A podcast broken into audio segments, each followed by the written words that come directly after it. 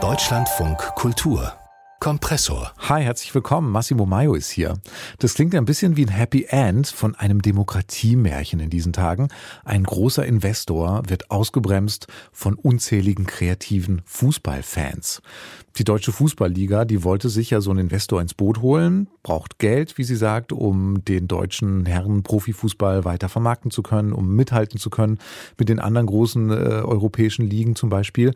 Aber die Fans und viele Vereine, die waren gegen diesen Investorendeal und unzählige Tennisbälle auf den Plätzen und Schokotaler und wirklich erstaunlich kreativer und gut organisierter Protest von den Fans hat diesen Deal jetzt erstmal tatsächlich gestoppt. Was das genau für ein Protest war, welche Rolle hier die Kreativität der Fans gespielt hat, was das für eine Dramaturgie hatte, das bespreche ich jetzt mit unserem Medienkritiker Matthias Dell, der gerne auch Fußball verfolgt. Matthias, du hast natürlich auch diese Proteste verfolgt in den letzten Tagen und Wochen. Warst du denn überrascht, als du dann gestern gehört hast, dass dieser Deal tatsächlich auf Eis gelegt wird?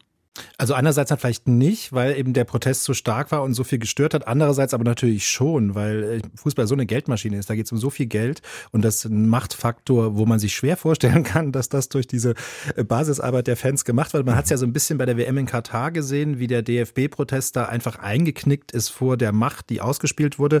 Ist natürlich hier anders, weil Leute da mit viel mehr Herzblut dranhängen, auch im Ligabetrieb. Ganz anders als bei einer WM. Jede Woche praktisch im Stadion möglich ist, äh, etwas zu zeigen. Und und das ist ja auch eine Paradoxie dieses Premium finanziell hochgerüsteten Spitzensports, dass da einerseits Millionäre auf dem Rasen sind und andererseits Leute, äh, die viel, viel weniger verdienen auf den Rängen und es zwischen denen so ein Begehren gibt und so eine äh, Verbindung, dass also die Millionäre sich auch anbrüllen lassen müssen, scheiß Millionäre und so mhm. weiter. Also es ist irgendwie faszinierend und gleichzeitig ist eben das Paradoxe auch, dass die Fans ja mit dem, was sie an Stimmung machen, was ja in deutschen Stadien sehr gelobt wird, im Vergleich zu anderen auch, dass das auch dazu beiträgt, dieses Produkt weiter zu veredeln, also attraktiver zu machen. Hm. Und deswegen war es, glaube ich, ist es entscheidend zu gucken, wie kreativ und wie gut organisiert der Protest war, um da jetzt reinzukommen.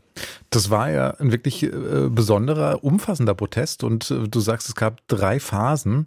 Ähm, ging aber ganz klassisch los eigentlich, oder? Eben mit diesen Fangesängen, mit Transparenten, wie man das auch schon kennt. Genau, also man kann so über drei Phasen, das hatten wir kurz gesprochen, kann man drei Phasen machen. Äh, das erste ist das Klassische, wo so gesungen wird irgendwie halt. Das ist auch dieser Stimmungsboykott, der häufiger vorkommt, wenn man sich gegen kommerzielle Auswüchse äußern will. Das heißt, die ersten paar Minuten bleiben die Fans still, in der Hoffnung, dass das zeigt, so ist der Fußball, wenn wir nicht mehr mitmachen. Also eine Art Liebesentzug, kann man sagen, auch symbolisch aufgeladen, weil es bis zur zwölften Minute geht. Der zwölfte Mann, das sind die Fans irgendwie, also Teil des Spiels. Und äh, genau, und das geht dann immer über in so ein Skandieren, wird dann runtergezählt und das klingt ungefähr so.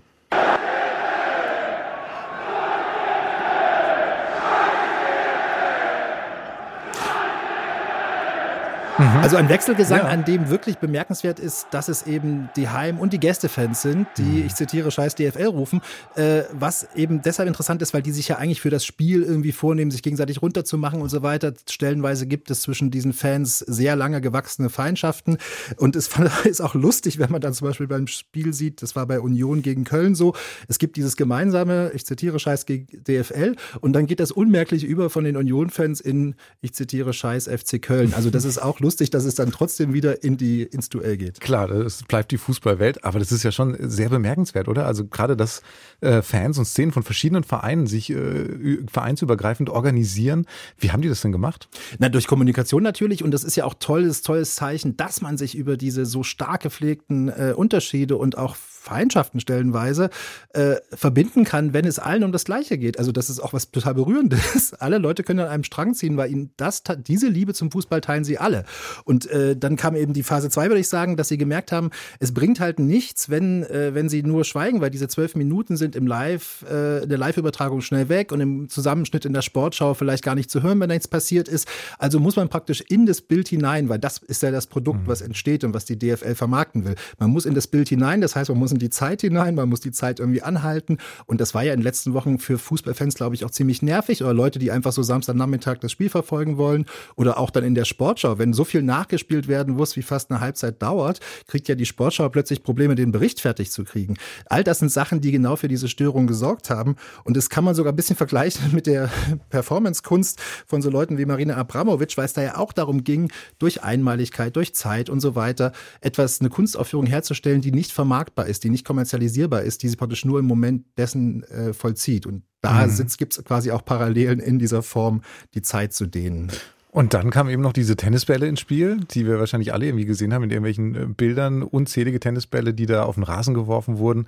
So ein Zeichen im Sinne von Tennis, Elitesport, teurer Sport. Was, was hast du da noch rausgelesen? Na, das zum einen und zum anderen ist es äh, auch eben, ist ja ein schönes Objekt. Also jeder nimmt einen Tennisball gerne in die Hand, der hat eine gute Größe. Dieses Filzige, das ist irgendwie ein sehr friedvolles Zeichen, genauso wie die Schokotaler friedvolle mhm. Zeichen sind. Also wenn man Becher dahin wirft, gibt es Ermahnungen vom Stadionsprecher. Aber so ein Schokotaler, jeder Mensch isst gern Schokolade. Und das Tolle ist, dass dadurch, also wenn die Fans auf den Platz gegangen wären, um das zu unterbrechen, dann wäre das alles gegen sie gelaufen. Aber diesen Tennisbällen, gegen die kann man nichts haben und gegen die Schokotaler auch nichts. Und zumeist dann so Bilder entstehen, die dann wiederum die Medien überhaupt nicht ignorieren können, weil ihre Erzählungen davon leben. Also da gibt es diesen Bochumer Spieler, der so ein Schokotaler isst und danach ein Tor schießt ja. und sofort ist das eine Geschichte ja, im total. Zusammenschnitt. Ja. Und das ist natürlich extrem clever, dass man praktisch ganz friedliche, mhm. ganz freundliche, lustige Zeichen sendet, die dann sogar die Medien noch verarbeiten. Mhm. Also schon ziemlich clever, spannend, durchdacht und wir sind aber noch gar nicht bei Phase 3 angekommen. Was, was verstehst du unter Phase 3? Da würde ich jetzt sagen, das war letztes Wochenende diese Spielzeugautos, die nochmal so ein neues Level gebracht haben. Die haben natürlich eine andere Anmutung, die mussten auch auf dem Platz getragen werden, aber die konnten eben ferngesteuert werden, wie so ein Flitzer, dem die Ordner dann hinterherrennen und den sie nicht fassen können. Und da ist natürlich auch die Botschaft, dass zwar auch, wir lassen uns nicht fernsteuern, aber das ist ja wirklich das Kinderzimmer dann im Stadion. Und das ist auch die Lächerlichmachung dieses Produkts. Und ich ist vielleicht ein bisschen kühn zu behaupten, dass das jetzt der Schritt war, wo die DFL gesagt hat, wir hören auf damit, damit das aufhört. Aber es hat ja auch, ist ja auch so eine Fantasieandrohung dahinter gewesen, dass praktisch klar ist, also wenn ihr nicht, wenn wir machen weiter und notfalls mhm. bringen wir das ganze Kinderzimmer an. Und dann hat man so ein Verhältnis, dass ein vollkommen unwürdiges äh, Verhältnis entsteht, weil da irgendwie lauter ja. Spielzeug rumfährt. Ja, sehr kreativer Protest, sehr wirksamer Protest verspannt zu sehen, äh, wie der genau organisiert worden ist und was da alles für Gedanken und äh, für Bedeutungsebenen drinstecken. Matthias Dell, vielen Dank. Bitte sehr. Unser heutiges Gespräch hier im Kompressor-Podcast. Und wenn Ihnen das gefallen hat, wir freuen uns sehr, wenn Sie uns abonnieren.